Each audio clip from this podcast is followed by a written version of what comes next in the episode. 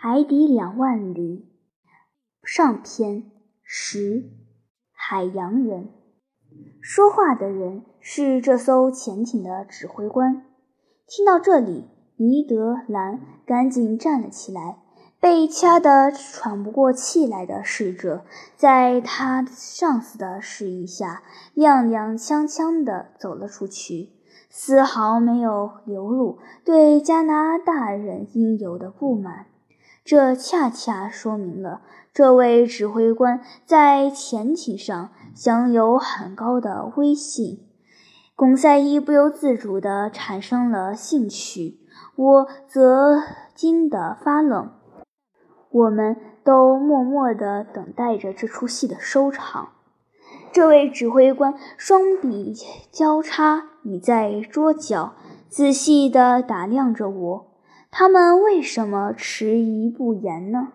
是否后悔刚才不该用法语说话？我们不妨这样认为。经过片刻沉默，我们谁也不想打破这种沉默。之后，他平静而富有感染力地说道。先生们，我们会说法语、英语、德语和拉丁语，然后再考虑考虑。你们的经理重复了四遍，内容完全一致，这使我们确信了你们的身份。我现在知道，偶然的机遇让我见到了有出国考察使命的巴黎博物馆。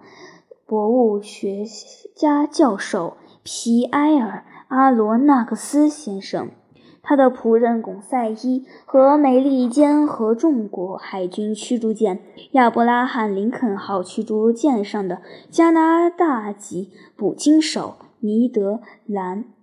我欠身表示同意。艇长没有再追问。此时我无需作答。此人说话。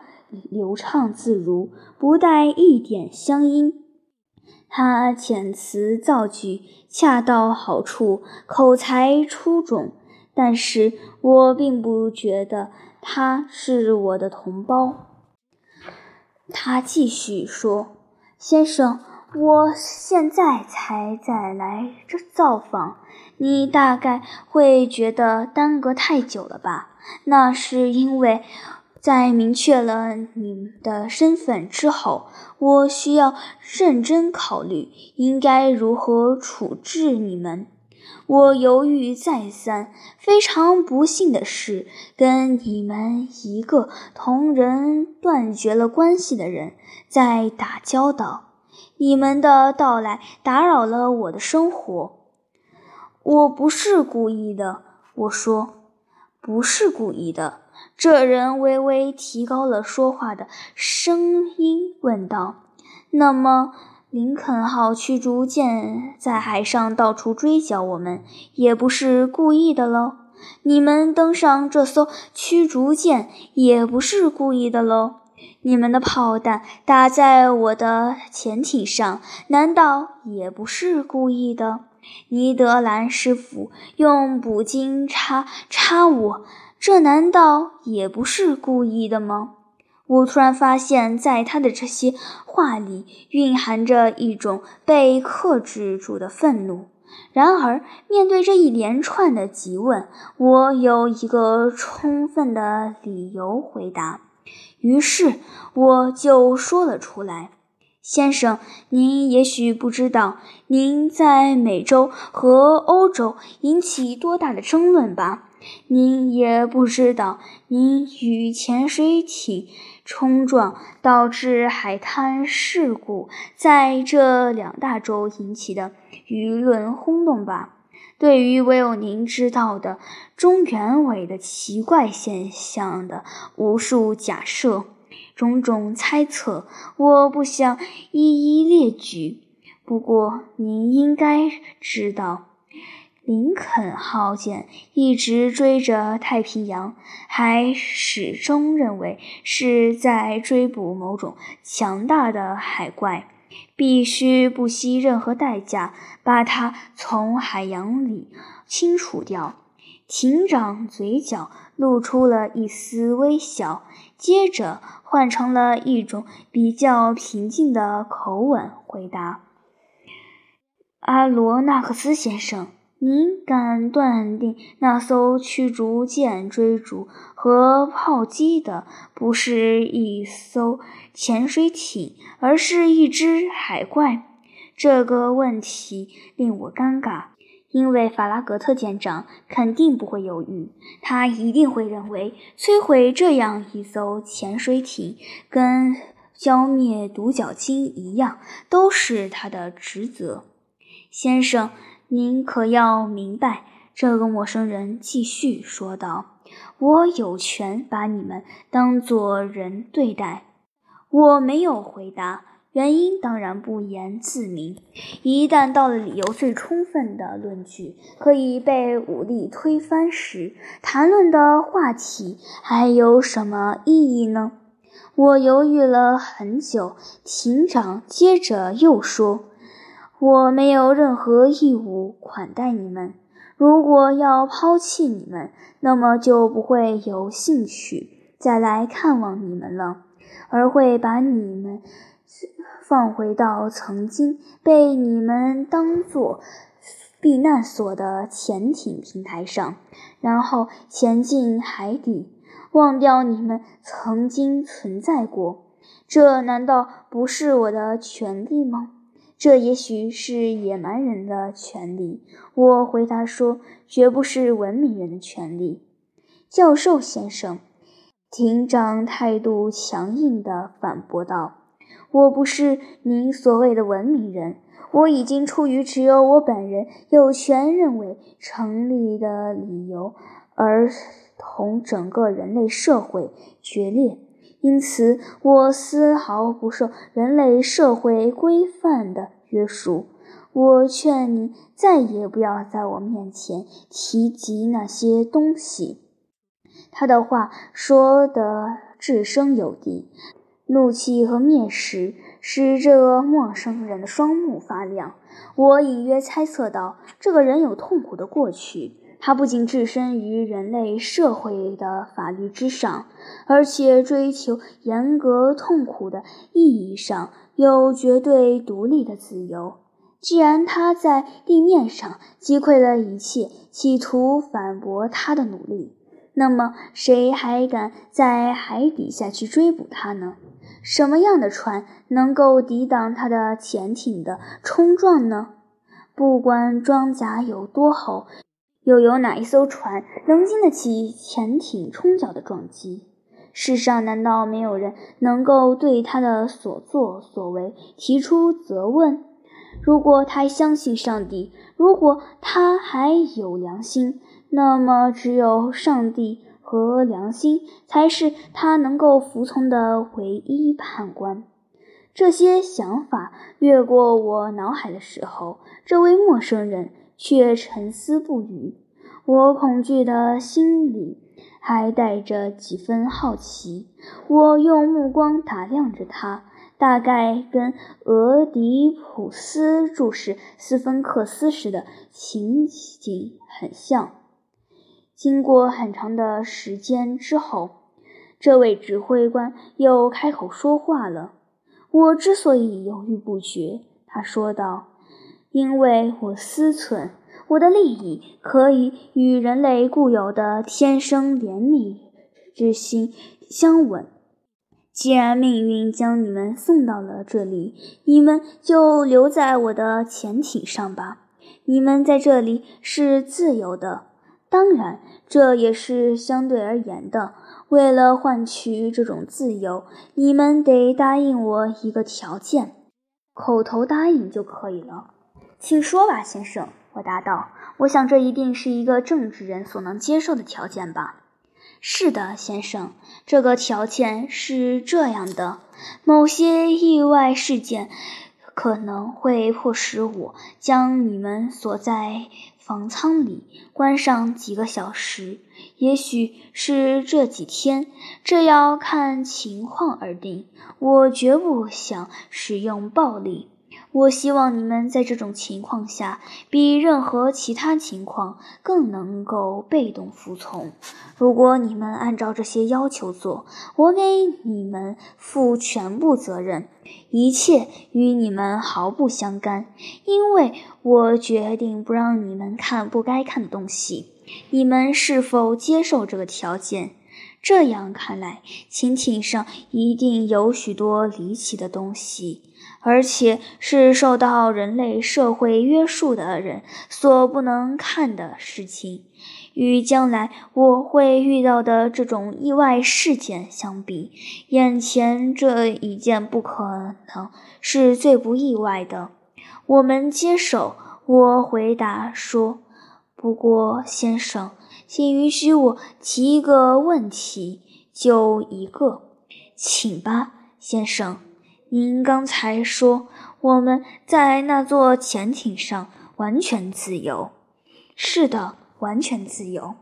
我斗胆要问，这种自由的含义，就是自由走动、自由观看，甚至观察这里所发生的一切，除极少场合之外。总之。就会和我的同伴享受的自由。显然，我们彼此都没有领会对方的意思。对不起，先生，我又说道。可是，这只不过是囚犯可以在被关押的牢房里走动的自由。我们不能仅满足于这一自由。然而，你们必须满足于这点自由。什么？这样，我们就永远见不到我们的祖国、我们的朋友和我们的亲人了。没错，先生，而且永远也无法摆脱这世俗难以忍受的枷锁。可人类还把它当成了自由呢。这样做也许没有您想象的那么难受吧？啊！尼德兰惊叫起来。我可不能答应不想法子逃走。我并没有要求你答应，蓝师傅。厅长冷冷地答道：“先生，您是仗势欺人，简直是残酷。”我不由得发起火来。您错了，先生，这便是宽大。你们是我的战俘，我一句话。就能把你们重新扔进海底，但我还是把你们留了下来。你们攻打过我，你们是来窃取世上没人应该知道的秘密，关于我生活的秘密。你们以为我还会把你们送回到那块不应该再知道我下落的陆地上去吗？绝不可能！扣押你们。并不是为了保住你们，而是为了保住我自己。这番话说明，这位指挥官已经拿定主意，在据理力争也是白费口舌。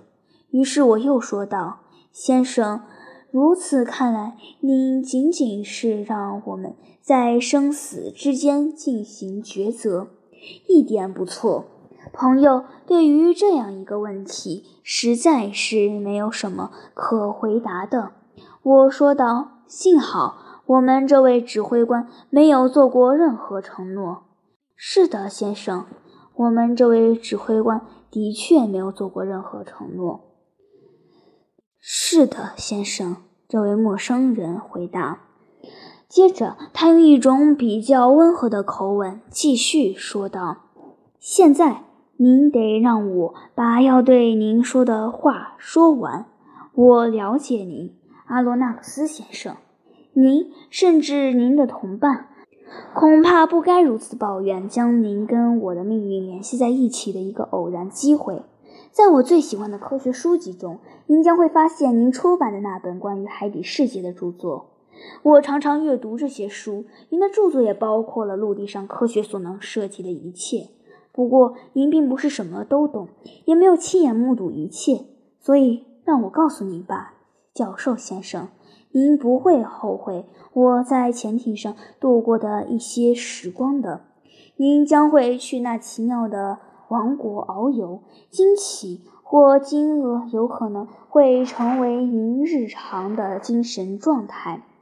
那不断呈现在您眼前的景色会令您百看不厌。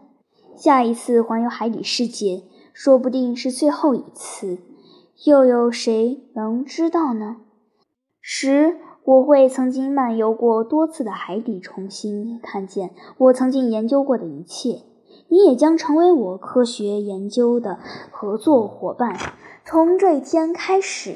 您将生活在一个崭新的环境里，您将见到未曾有人，因为我和我的同伴已经排除在外。看到过的东西，多亏了我。我们这座星球将会向您揭示它自己最后的奥秘。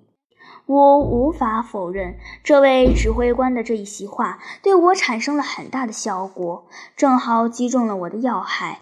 我暂时忘记了一个人自由是任何崇高事物也不能取代的。不过，我打算将来再解决这个严重的问题，所以我回答说：“先生，尽管您已经同人类断绝了关系，但是您肯定没有完全抛弃人类的情感。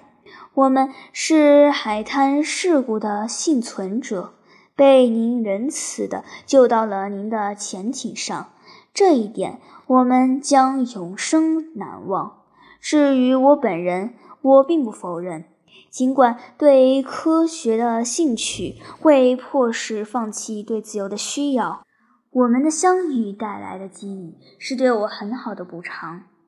我以为这位指挥官会跟我握手，承认我们之间的契约，但是。他没有这么做，我真替他惋惜。最后一个问题，当这个神秘的人物要离开时，我又说：“请吧，教授先生，我该怎么称呼您？”先生，这位指挥官回答说：“对于您来说，我只不过是尼摩艇长；而对于我来说，您和您的同伴们。”不过是鹦鹉螺号上的乘客。尼摩艇长叫了一声，一个侍者走了进来。艇长用我听不懂的奇怪语言向他吩咐了几句，然后转过身来对加拿大人和贡赛伊说：“请跟他走到你们的房间里去用餐吧，没人会拒绝。”不经手答应道。他和巩赛伊终于走出这间将他们禁闭了三十多小时的牢房。现在，阿罗纳克斯先生，我们的午餐已经准备好了，请让我来给你领路。悉听尊便，厅长。我跟在尼摩艇长后面，一出舱门，就走在一条灯火通明的过道里。类似于船上的纵向通道，约摸走了十来米，第二扇门在我眼前里打开，于是我步入餐厅。室内装潢讲究，陈设别致。餐厅两侧矗立着高大的、有乌木花式点缀的橡木餐具柜。柜内波浪形的隔板上，价值难以估计的陶器、瓷器和玻璃器皿，餐具晶莹透亮。精美的天花板使顶灯的光线变得柔和悦目。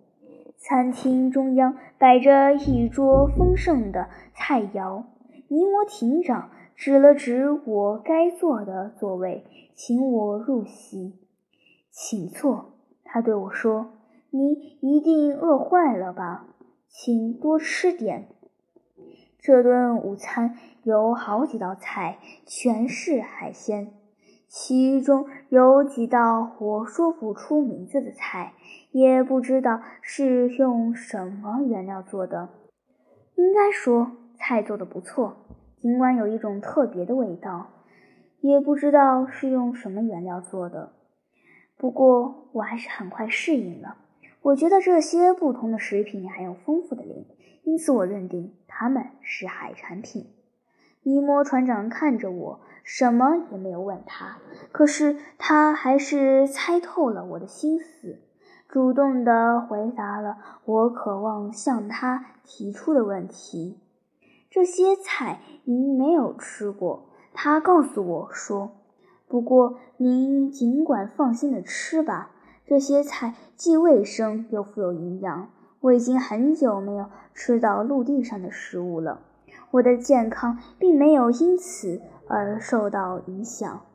我船上的人个个身强体壮，他们吃的东西全跟我的一样。如此说来，我回答道：“所有的食物都是海产品喽？”“是的，教授先生，海洋为我提供了我所需要的东西。有时我撒下拖网。”等到收网时，捕获物多得快把网撑破了。有时我在人类看来无法生存的海洋里狩猎，追捕那些生活在海底里的猎物。我的牧群就像是尼普老牧人的牧群一样。在无边无际的海底牧场上，无忧无虑地吃食戏耍。在那里，我拥有巨大的产业，供自己开发利用，而造物主亲手为它播撒各类的种子。我带着几分惊讶看了看尼摩船长，开口说道。先生，我完全可以理解您的渔网能够为您提供的各种美味的鱼。我勉强还能理解您在海底森林里捕捉的野味。可是我不明白，在您的菜谱里怎么会有肉菜？尽管很少，先生。尼摩船长回答我说：“我从来不吃陆地动物身上的肉。”那么这个呢？我指着盘子里剩下的几片肉回答：“教授先生，你以为是陆地动物身上的肉的东西，其实只不过是海龟的脊肉罢了。这盘是海豚肝，您还以为是猪肉杂烩。我的厨师是一位烹调高手，并且懂得储藏各种海鲜，请品尝所有菜肴吧。这是一种罐头海参。”马来人会说它是世上无与伦比的珍馐。这是奶油，是用金鱼乳房里挤出来的奶做的。我们吃的糖是从北海的墨角藻中提炼出来的。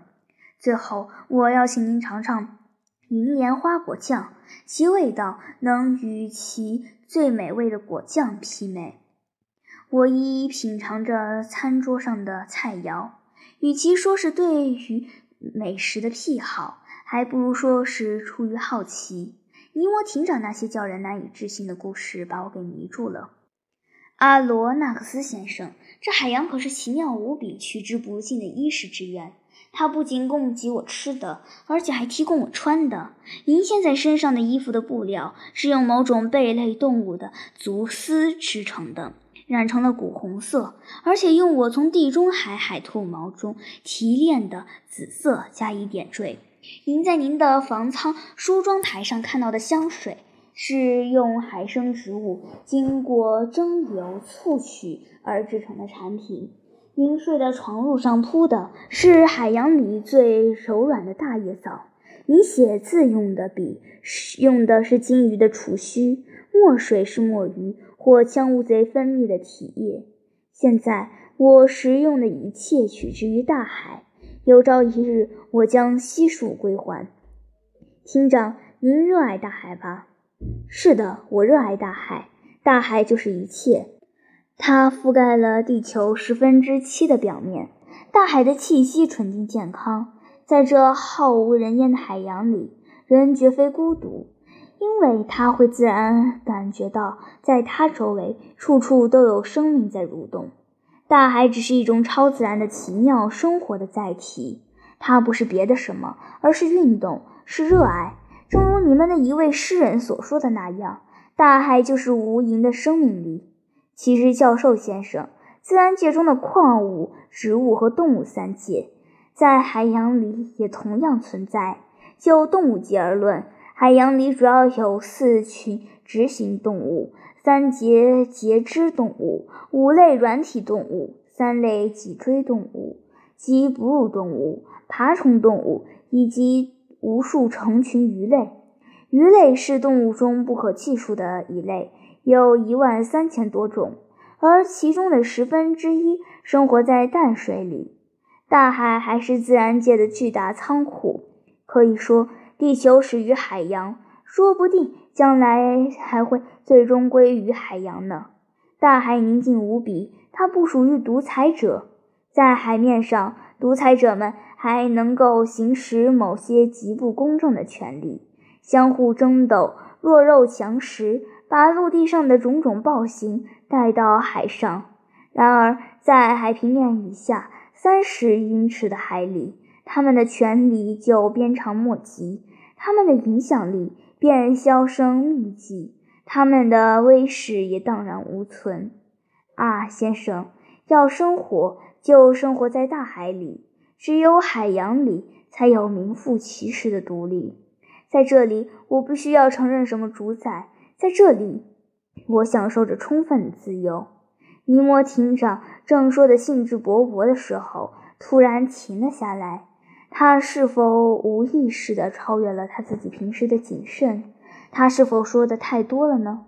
有一会儿功夫，他不停地来回踱步，显得非常激动。接着，他的情绪便平静了下来，脸上重又恢复了往常的冷漠。他转过身来对我说道。教授先生，现在您要是愿意参观鹦鹉螺号，我将听候吩咐。